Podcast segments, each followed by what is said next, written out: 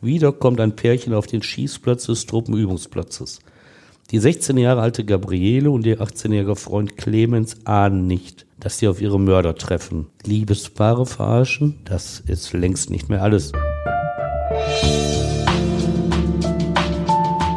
Der Gerichtsreporter. Spektakuläre Verbrechen aus NRW. Ein Podcast der WAZ. Hallo und willkommen zum Podcast. Ich bin Brinja Bormann und bei mir ist Stefan Wette. Hallo Stefan. Hallo Brinja. Heute geht es um Mord aus Langeweile. Eigentlich wollten Rolf Assmann und Volker Bendig, wie Sie sagen, Liebespaare verarschen. Warum dann aber vier Menschen sterben mussten, das erfahrt ihr jetzt. Stefan, den Menschen wird ja heute oft Sensationslust vorgeworfen. Und es sind ja auch Themen wie Mord und Totschlag, die in den Medien besonders viel konsumiert werden. War das früher auch schon so? Ja, das war immer schon so. Und selbst wenn du so rückblickst in frühere Zeiten, da zogen die Leute von Dorf zu Dorf und erzählten spannende Geschichten und da ging es auch immer um Mord und Totschlag und so war das in den 70er Jahren, von denen der heutige Fall handelt, nicht anders. Und das war wirklich ein Spektakel, denn du musst dir vorstellen, dieses Motiv, du hast ja kurz angesprochen, kein Mord, kein Totschlag sind ja zu entschuldigen, aber erklären kann man natürlich mit den Motiven Eifersucht, Habgier, Wut, sexuelle Gewalt, mit starken Emotionen, also die dahinter stehen. Aber ein Mord aus Langeweile, eine Tötung von zwei Liebespaaren, in die man angeblich hineingeschlittert sei. Dieses Motiv ist wirklich zwei Liebespaarmördern aus dem Sauerland vorbehalten. Und einen von ihnen hat das Landgericht Arnsberg 1972 zu lebenslanger Haft verurteilt. Und das war schon, als die Tat bekannt wurde, ein Spektakel, das höchstes öffentliches Interesse hervorgerufen hat. Denn als 1971 zwei Liebespaare im sauerländischen Simmern bei Iserlohn brutal getötet wurden, da fielen Journalisten aus ganz Deutschland über die ländliche Idylle her. Zur Hauptverhandlung später reichte der Schwurgerichtssaal des beschaulichen Landgerichtes Arnsberg nicht aus, angesichts des riesigen öffentlichen Interesses. Die Kammer wechselte ins örtliche Schützenhaus für die Verhandlung, damit die Zuhörer einen Platz fanden. Und heute ruft es Empörung hervor, wenn Schaulustige sofort ihr Handy zücken, wenn sie Zeuge einer spektakulären Straftat werden. Auch das war früher nicht anders, wenn auch ohne Smartphone. Die Westfalenpost, Lokalteil Menden, empörte sich am 16. Juli 1971, einen Monat nach dem vierfachen Mord vom 26. Juni, über das Verhalten der Bürger. Zitat aus einem Artikel. Die Einheimischen haben schnell gelernt, wo die Nachrichtenbörse floriert. Sie wissen, wer die Gerüchte kauft und Informationen bezahlt und vor allem, was Fotos aus diesen und vergangenen Tagen aus dem Kreis der Opfer heute wert sind. Und die Zeitung geht ins Detail. Da werden Familienalben geplündert, Archive geleert und Schmalfilme zerschnitten. Etwas mehr und etwas weniger für ein Klassenfoto. Selbst ein Filmausschnitt bringt noch gutes Geld, unscharf, aber aktuell. Ein Monat zuvor hatten die Mörder ein anderes Liebespaar überfallen. Sie hatten die beiden zwar leben lassen, die 16-Jährige aber vergewaltigt. Und dieses Paar trifft die Empörung der Westfalenpost besonders. Ich darf nochmal zitieren. Das wirklich große Geschäft aber machten jene, die den Mördern von Menden möglicherweise schon gegenübergestanden haben. Das Liebespaar von Iserlohn, das für einen Betrag von mehreren tausend Mark die Angst des Tatabends exklusiv für Deutschlands größte Boulevardzeitung nachempfand. Das ist jetzt 50 Jahre her. Was hat sich seitdem geändert? Ja, eigentlich nichts, nichts war besser. Der Scheckbuchjournalismus, der hat sich schon immer durchgesetzt und der Respekt vor dem Tod, der wurde durch Geld deutlich relativiert. Ich finde, darüber muss man sich auch nicht moralisch empören solange es nicht zu gewaltigen Auswüchsen kommt. Denn es gäbe gar keinen Markt für solche Berichte, wenn nicht wir alle uns dafür interessierten. Die Ermordung von Liebespaaren in der Öffentlichkeit, sie ist selten geworden. 1971 warnte der Spiegel sogar vor, Zitat, einem neuen Delikttyp, den Morden in Autos mit Liebespaaren. Früher war es sicher auch häufiger, dass Paare zu Sex abgelegene Parkplätze aufsuchen mussten. Noch in den 60er Jahren des vergangenen Jahrhunderts stand in Deutschland Kuppelei unter Strafe. Wer nicht verheirateten Paaren ein Zimmer überließ, der bekam es mit Polizei und Justiz zu tun. So blieb den Paaren nichts anderes übrig, als einsame Plätze anzusteuern und sich dort der Liebe hinzugeben. Das ist ja noch gar nicht so lange her. Nö, eigentlich nicht. Aber in meinem fortgeschrittenen Alter fehlt mir mittlerweile der Überblick, ob das immer noch so ist. In meiner Jugend sprach man da ganz offen drüber. Im Essener Stadtteil Kupferdreh, in dem ich aufwuchs, hieß es über den Volkspark, da sei halb Kupferdreh gezeugt worden. Und auf einem Parkplatz an der Wuppertaler Straße in Kupferdreh, den es schon lange nicht mehr gibt, ging es ebenfalls recht aktiv, aber deutlich weniger fruchtbar zu. Der hieß im Volksbund nach dem damals gängigen Verhütungsmittel schlicht Pariser Platz. Und diese Orte boten Spannern genug Möglichkeiten, ihre sexuellen Neigungen auszuleben. An diesen einsamen Plätzen konnten sie nackte Paare beim Sex beobachten und sich dabei erregen und abreagieren. Aber der Spanner, vornehm auch Voyeur oder amerikanisch Peeping Tom genannt, der ist in der Regel noch lange kein Mörder. Es ist wohl die Macht über andere Menschen, die einen Mörder zu diesen Plätzen treibt. Und die Gelegenheit natürlich. Der Düsseldorfer Massenmörder Peter Kürten hatte in seiner Mordserie in den 1920 Jahren einmal auch ein Liebespaar überfallen. Es war eine leichte Beute für ihn, blieb aber die Ausnahme. Da hatte er schlicht die günstige Gelegenheit wahrgenommen. Über den Fall haben wir ja auch schon eine Podcast-Folge gemacht und falls ihr die noch nicht kennt, dann könnt ihr da gerne mal reinhören. Das ist die vierte Folge Peter Kürten, der Vampir von Düsseldorf. Ja, das war Peter Kürten, aber die beiden Mörder aus dem Sauerland, um die es hier geht, die sind eben von einem ganz anderen Kaliber. Ob wirklich Langeweile ihr Motiv war? Kleinkriminelle sind sie, aber auch Waffennarren. Mit Schießübungen auf dem Schießplatz in Sümmern bei Iserlohn steigern sie sich in eine Erwartungshaltung, die irgendwann Menschen als Zielobjekte benötigt. Es reicht ihnen nicht nur auf Konservendosen und Bäume zu schießen. Es ist die Macht, sich als Herr über Leben und Tod zu erweisen. Kurze Unterbrechung. Wenn ihr immer wissen wollt, was in NRW gerade passiert, dann schaut auch gerne mal auf watz.de vorbei. Mit dem Watz Plus Abo könnt ihr alle Artikel lesen und unterstützt gleichzeitig auch uns, weil mit den Einnahmen auch die Recherche und die Produktion des Podcasts finanziert wird. Wenn ihr Lust habt, dann klickt einfach mal auf den Link in den Show Notes, also der Kurzbeschreibung der Folge. Dann könnt ihr euch das Angebot auf watz.de slash abo-gerichtsreporter einfach mal anschauen. Und vielleicht ist das ja was für euch. Jetzt geht's weiter mit dem Fall. Wer sind diese beiden Männer aus dem Sauerland? Rolf Assmann und Volker Bendig sind Freunde. Allerdings ein ungleiches Paar. Assmann, zur Tatzeit 22 Jahre alt, ist fünf Jahre älter als Bendig. Beide gelten im Ort als Einzelgänger, mit denen man sich besser nicht abgibt. Das liegt an den Waffen, die sie besitzen und an ihrer Aggressivität. Diese zeichnet besonders Rolf Assmann aus. Den beiden wird nach ihrer Festnahme eine bürgerliche Herkunft, ein intaktes Elternhaus bescheinigt. Aber das betrifft wieder einmal nur die Fassade des Familienlebens. Bezeichnend ist, dass beide Familien dem Jugendamt bekannt sind. Anders sind die Konflikte der beiden Jungen während der Pubertät mit dem Gesetz. An Normen halten sie sich nicht gerne. Das fällt natürlich auf in dieser Gegend. Sümmern, wo der Skistand liegt, ist eine Gemeinde von heute 6000 Einwohnern. Sie liegt zwischen Iserlohn und Menden. Man kennt sich dort, weiß um die Schwächen der anderen. Von Volker Bendigs Vater ist bekannt, dass dieser Alkoholiker ist und sich oft nicht unter Kontrolle hat. Mit 43 Jahren hat er zwei Herzinfarkte erlitten, ist zur Tatzeit Frührentner. Damals nannte man es übrigens Frühinvalide, körperlich unfähig zu einer geregelten Arbeit.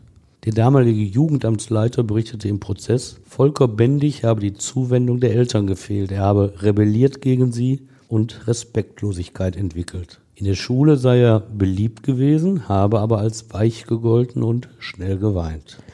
Und wie ist der Vater von Rolf Assmann? Der spielt in einer anderen Klasse. Er ist erfolgreicher Vertriebsleiter einer Firma im Ruhrgebiet in Witten. Und daher oft auf Reisen. Für die Familie hat er wenig Zeit. Die Erziehung überlässt er seiner Frau. Thematisiert wird im Prozess, dass die Eltern von Rolf Assmann nur geheiratet hätten, weil der Junge unterwegs war. In der Wochenzeitung Die Zeit hieß es dazu sogar, die Ehe sei, Zitat, unter Zwang zustande gekommen. Und später sei sie von Lieblosigkeit geprägt gewesen. Spiegelgerichtsreporter Gerhard Mautz verstieg sich zu der Bemerkung, Assmanns Vater habe die Familie nur als Statussymbol gesehen. Zitat aus seinem Artikel, man hat Kinder, wir zögern, doch das muss gesagt werden, man hat Kinder, wie man sich Tiere hält. Zitat Ende. Die heile Welt im Assmannschen Bungalow, sie verbarg Unheil. Allerdings muss man das harsche Urteil der Reporter mit Vorsicht lesen, weil Anfang der 1970er Jahre die Versuchung groß war, bei jeder Fehlentwicklung eines Menschen die Ursache im Elternhaus zu suchen. Welche Rolle spielen denn die Mütter? Nach außen eine eher untergeordnete Rolle. Beide Mütter haben allerdings ein enges Verhältnis zu ihren Söhnen. Sie verwöhnen die Jungen, nehmen sie vor den Vätern in Schutz. Weswegen müssen sie die Söhne denn in Schutz nehmen? Ja, weil die ja viel Mist bauen, sei es mit ihren Straftaten oder sei es in der Schule. Aber daran sieht man, dass die Rolle der Frauen, der Mütter, allzu untergeordnet auch nicht war. Als Rolf Assmann in der sechsten Klasse des Gymnasiums sitzen bleibt, dann nimmt der Vater ihn von der Schule. Was unternimmt die Mutter? Sie meldet Rolf gegen Vaters Willen wieder an. Aber auch das ist nicht von Dauer. Die Schule entlässt ihn dennoch nach kurzer Zeit. Problem hat er auch mit seinen Lehrstellen. Zur Tatzeit, da ist er 22 Jahre alt, scheint es endlich mit seiner Ausbildung zum Elektriker zu klappen. Es ist damals viel über das vermeintlich lieblose Elternhaus von Rolf Assmann geschrieben worden. Einig waren sich die Autoren auch, dass ein Geschenk der Eltern für den Zwölfjährigen schädlich in dessen Entwicklung war. Sie kauften ihm eine Luftpistole und ein Luftgewehr. Der Junge merkte schnell, dass er mit dieser Ausrüstung Eindruck machte, vor allem bei seinen späteren Freunden, die übrigens immer deutlich jünger waren als er. Er wusste um diese Wirkung, kaufte sich irgendwann für 300 Mark ein Kleinkalibergewehr. Zitat, das war wesentlich potenter als ein Luftgewehr. So erklärte es den Polizisten, die ihn nach den Morden vernahmen. Sein Freund Volker Bendy stand ihm bei Waffen in nichts nach. Kurz vor der Tat besaß der 17-Jährige einen Revolver und eine Schrotflinte. Potent. Das Wort trifft auch auf diese Waffen zu. Woher er sie hatte, ist nie bekannt geworden. Warum bekommt man denn von seinen Eltern eine Waffe geschenkt? Ja, das gehörte offenbar in diesem Elternhaus so dazu. Jetzt ist das Sauerland auch eine große Schützengegend. Vielleicht war es deshalb nicht unüblich. Aber ich kann auch noch einen kleinen Einschub aus meinem Leben liefern, um diesen Aspekt einzuordnen. Auch damals, meiner Kindheit, hielten es die meisten Eltern für wenig sinnvoll, ihren Kindern scharfe Schusswaffen zu schenken. Aber der Umgang mit diesen todbringenden Instrumenten war in den 60er, 70er Jahren des vergangenen Jahrhunderts lange nicht so verpönt wie heute. Mein Vater, der am Zweiten Weltkrieg teilgenommen hatte, bewahrte hinter dem Wohnzimmerschrank nicht nur einen Dolch und einen Säbel auf, sondern auch ein Kleinkalibergewehr. Und damit ließ er uns Kinder regelmäßig im Garten schießen. Wir hatten hinter dem Haus einen großen Garten, der von einem Hang begrenzt war, dahinter einen Acker, keine Wohnhäuser. Deshalb war das Gefahrenpotenzial auch begrenzt. Vater stellte dann ein Brett in den Hang, auf dem er eine Zielscheibe befestigt hatte. Ja, da lieferten wir Söhne uns dann Wettbewerbe, wer am besten traf. Zehn Jahre alt war ich damals. In unserer durchaus bürgerlichen Nachbarschaft rief auch niemand die Polizei, wenn er die Schüsse hörte. Mit zehn Jahren. Ja. Ja, ich war der Jüngste. Ich hätte mich ja beschwert, wenn es nur die beiden Älteren hätten machen dürfen. Allerdings, das muss ich auch sagen, warnte uns mein Vater immer wieder, dass man nie, niemals den Lauf des Gewehres auf einen anderen Menschen richten dürfe, auch nicht im ungeladenen Zustand. Mitte der 70er Jahre war in Deutschland auch Schluss mit dem unkontrollierten Besitz. Waffen mussten angemeldet werden. Zum Teil zog die Polizei sie auch ein. Zum Waffennarr hat sich keiner von uns Wettes entwickelt. Und wie haben sich Volker Bendig und Rolf Assmann weiterentwickelt? Schulisch geht Volker Bendig in der neunten Klasse ab schafft keinen Abschluss. Rolf Astmann schafft immerhin das Einjährige, wie die mittlere Reife damals hieß. Das Ende der Schulzeit ist für beide der Auftakt zu einer Karriere als Kleinkrimineller. Sie stehen oft vor Gericht, bekommen aber immer Bewährung. Mal klauen sie Zigaretten, mal werfen sie Scheiben ein. Jetzt müssen sie sich auch mit Bewährungshelfern und Richtern auseinandersetzen. Aber das gelingt ihnen. Sie verkaufen sich gut.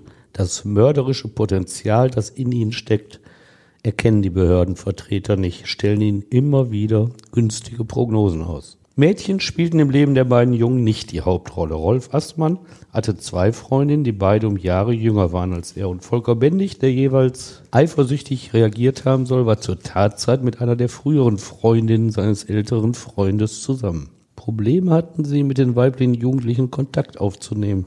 Die Initiative ging jeweils von den Frauen aus. Viel lieber aber als mit den Freundinnen zusammen sind sie mit ihren Waffen auf dem Schießplatz in Sümmern.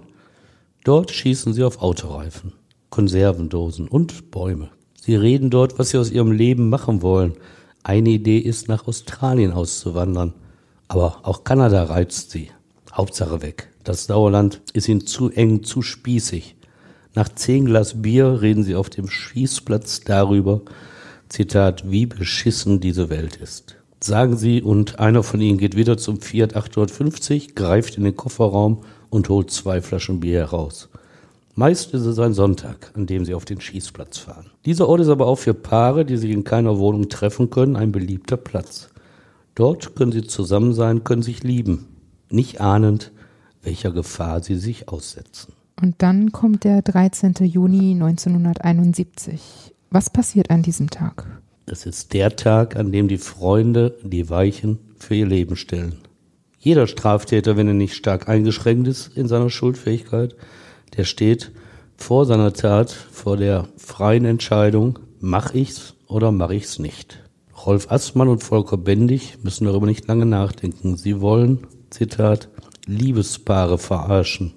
So erzählt Assmann später bei der Vernehmung. Sie fahren an jedem Sonntag zum Schießplatz, warten dort, tragen Masken. Dann kommt ein Pärchen auf den Platz. Sie ist 16 Jahre alt, er 19. Eine schöne Stunde wollten sie miteinander verbringen.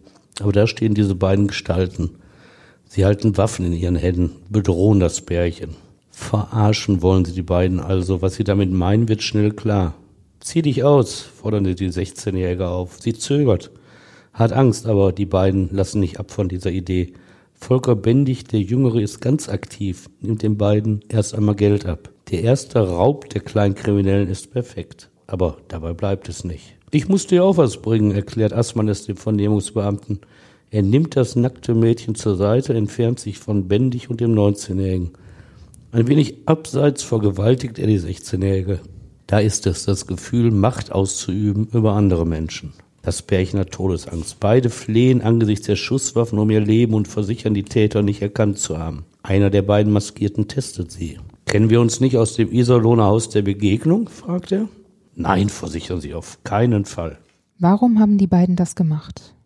Ja, das haben die Polizisten den Assmann auch gefragt und er hat geantwortet, aus Langeweile und hat gesagt, sie seien da so reingeschlittert. Und was wir über den Tatablauf und die Motivation der Täter wissen, stammt übrigens allein aus den Erzählungen von Rolf Assmann. Denn Volker Bendig, der Jüngere, ist zweieinhalb Wochen nach der zweiten Tat, dem vierfachen Mord an zwei weiteren Pärchen, schon tot. Er war am 12. Juli 1971 gemeinsam mit Assmann auf dessen Motorrad unterwegs, saß hinten. Assmann verlor die Kontrolle über das Grad, wurde beim Unfall selbst verletzt, erlitt aber nur eine Gehirnerschütterung. Aber Bendig, sein Sozius, verstarb an den Folgen des Sturzes. Ein paar Wochen vor Bendigs Tod waren die beiden Freunde aber nochmal zusammen auf dem Schießplatz. Was ist da passiert? Ja, es war ein Samstag, fast zwei Wochen nach der Vergewaltigung. Den genauen Ablauf in allen Details, was da am 26. Juni 1971 passiert ist, weiß niemand. Wir wissen es nur von dem, was Rolf Assmann erzählt hat. Wieder sind die Freunde maskiert, erzählt er, nachdem sie in Assmanns Fiat 850 auf dem Schießplatz angekommen waren. Sie fühlten sich sicher. Kein Polizist hatte sie bis dahin wegen der Vergewaltigung in Verdacht. Lange warten müssen sie nicht. Wieder kommt ein Pärchen auf den Schießplatz des Truppenübungsplatzes. Die 16 Jahre alte Gabriele und ihr 18-jähriger Freund Clemens ahnen nicht, dass sie auf ihre Mörder treffen. Liebespaare verarschen, das ist längst nicht mehr alles. Auch dieses Pärchen hat Todesangst, wird bedroht, aber es gibt keine Chance, dass ihr Flehen die Mörder erreicht. Zunächst läuft es ab wie 13 Tage zuvor. Das Mädchen muss sich ausziehen. Assmann geht mit der 16-Jährigen wieder ein paar Schritte weiter, will sie vergewaltigen. Da ruft plötzlich Bändig zu ihm herüber, da komme noch ein Pärchen. Assmann ändert seinen Plan, kehrt zurück und hilft, die 20 Jahre alte Rita und ihren 24 Jahre alten Freund Helmut in Schach zu halten. Auch Rita muss sich ihre Kleidung entledigen. Weil sie das nicht will, halten die Täter ihr eine Pistole an die Schläfe. Widerwillig, voller Angst um ihr Leben und weinend zieht sie sich aus. Da müssen die Paare sich auf den Boden legen. Auf dem Bauch, die Frauen weiterhin nackt. Es geht tatsächlich nicht um Sex, es geht allein um Macht. Assmann will davon angeblich nichts wissen, will ausgestiegen sein. Er habe sich entfernt, sei zum Auto gegangen, in dem vier Flaschen Bier lagen. Ich hole jetzt erstmal Bier, will er seinem Kumpel zugerufen haben. So ein Spruch angesichts von vier jungen Menschen, die beiden Frauen davon nackt, die sicherlich weinen, um ihr Leben flehen.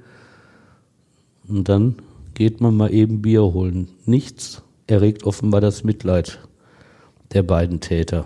Und Assmann erzählt später, er habe das mit dem Bier auch nur als Ablenkung genutzt, denn er habe nachdenken wollen, weil ihm die Situation zu gefährlich erschien. Und am Auto habe er plötzlich vier Schüsse gehört. Er sei zurückgelaufen und habe die vier Toten auf dem Boden gesehen. Die sind erschossen, soll der 17-Jährige bändig gesagt haben. Und Assmann gab sich empört, sagt er. Bist du wahnsinnig, will er geschrien haben. Und danach seien sie gemeinsam in die Dorfkneipe gegangen und hätten sich volllaufen lassen. Wie wahr ist denn diese Version? Ich meine, als Assmann das erzählt, da ist Bendig ja schon tot. Kann es sein, dass Assmann deshalb die komplette Schuld einfach auf seinen Freund schieben will? Das wäre ja naheliegend. Und das passiert auch sehr oft. Wenn du einen toten Mitverdächtigen hast, dann ist die Neigung immer groß, alle Schuld auf den zu legen. Das Landgericht, wir werden das später hören, hat ihm das so nicht abgenommen und glaubte ihn auch widerlegen zu können.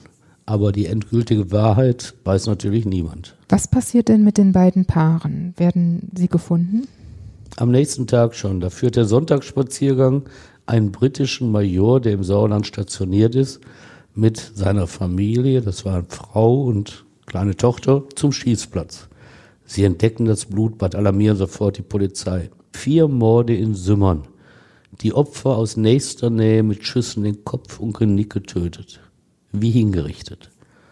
Die Bewohner der Umgebung sind aufgeschreckt. Schnell macht das Gerücht die Runde, da sei ein Serienmörder am Werk. Auch überregional reißen die Reporter sich um den Fall. Nur konkrete Hilfe erfährt die Kripo nicht.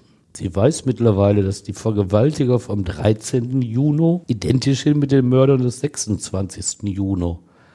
Die Patronen der Warnschüsse vom ersten Fall sind identisch mit den tödlichen Geschossen des zweiten Falls.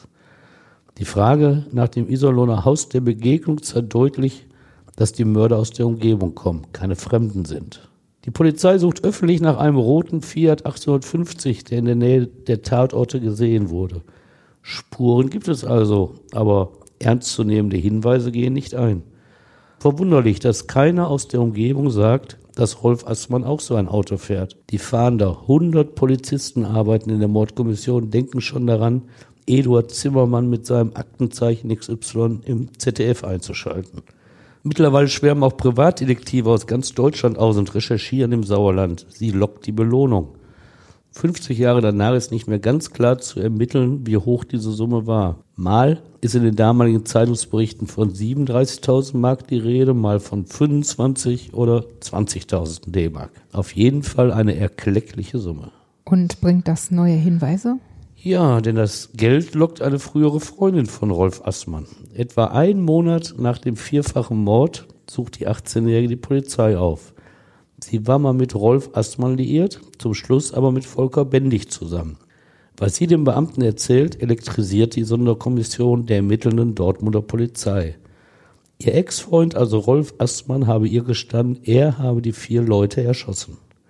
Das könne sie auch ruhig der Polizei erzählen und die Belohnung kassieren habe er ihr erlaubt.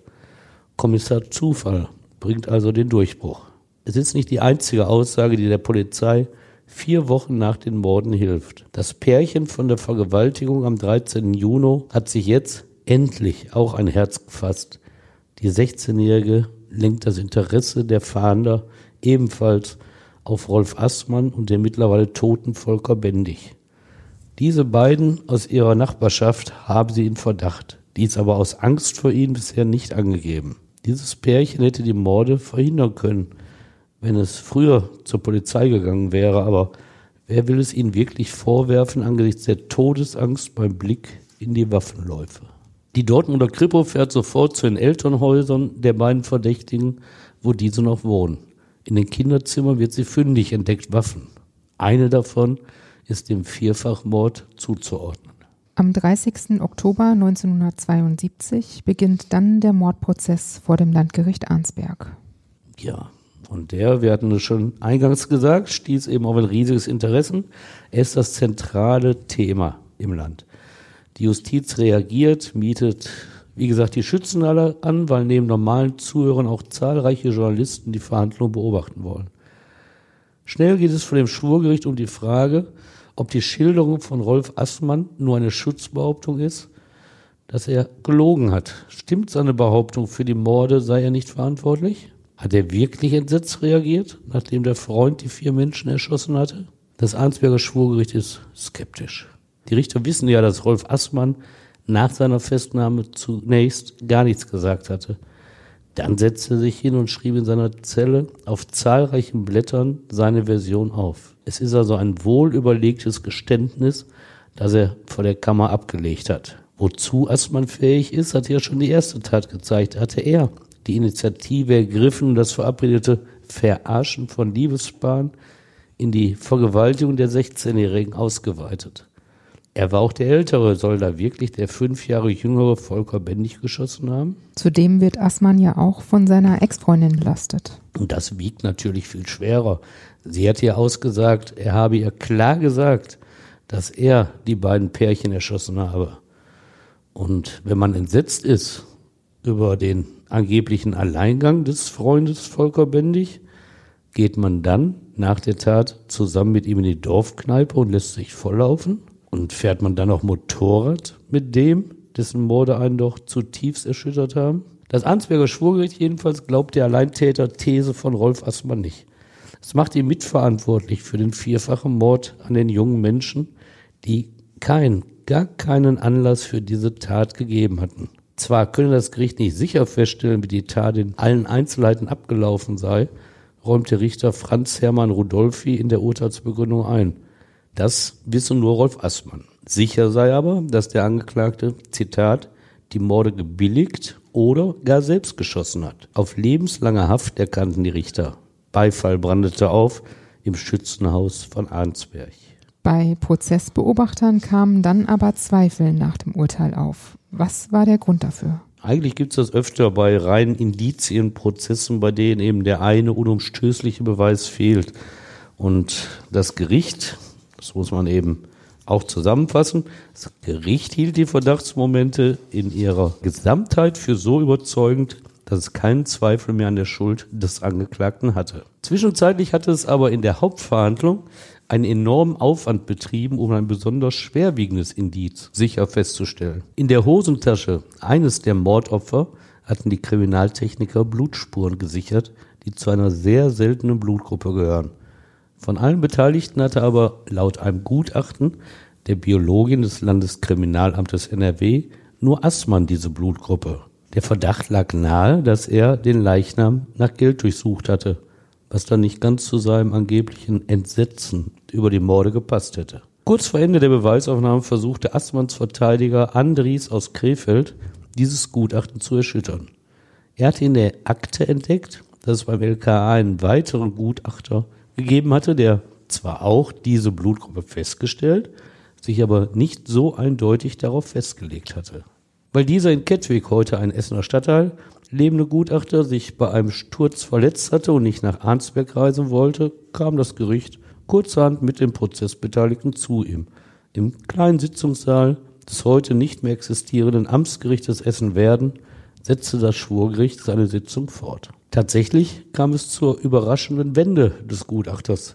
Er habe inzwischen neuere wissenschaftliche Veröffentlichungen gelesen, die ihn nun an seiner Blutgruppenbestimmung zweifeln ließen, sagte der Biologe Franz von Westfalen. Das hänge nämlich davon ab, wie die Spur gesichert und aufbewahrt worden sei. Sein Fazit, wörtlich, ich habe mich geirrt damals. Und was bedeutet das? Ja, die Hauptgutachterin, Dagmar Neubert-Kirfel vom LKA, blieb zwar bei ihrer Aussage, der vermeintlich so naheliegende, unumstößliche Beweis gegen Rolf Assmann, der spielte aber fortan keine Rolle mehr. Staatsanwalt Fries beantragte dennoch eine lebenslange Haft für den Angeklagten und meinte in seinem Plädoyer, die Bedeutung der Blutgruppe sei in der Öffentlichkeit hochgespielt worden. Das Gericht sah es ähnlich. Die Blutspur, so Richter Rudolfi, sei doch nur eines unter vielen Indizien gewesen. Heute spielen Blutgruppen vor den Strafgerichten eigentlich gar keine Rolle mehr, weil sie individuell nicht zuzuordnen sind. Abgelöst wurden sie in den 1990er Jahren durch die DNA-Bestimmung, die einen Täter in der Regel sicher überführt und einen Unschuldigen ebenso sicher vom Tatverdacht ausschließt. Das ist beruhigend, finde ich. Beunruhigender wäre es gewesen, wenn Rolf Assmann 1972 allein wegen einer vielleicht falschen Blutgruppenbestimmung verurteilt worden wäre. Aber so stützte die große Zahl an Indizien das Urteil des Ansberger Schwurgerichtes. Stefan, danke, dass du uns den Fall von Rolf Assmann und Volker Bendig erzählt hast. Aber gerne. In zwei Wochen gibt es hier wieder einen neuen Kriminalfall aus der Region und ich freue mich, wenn ihr auch dann wieder zuhört. Bis dann. Ja, danke fürs Zuhören und tschüss.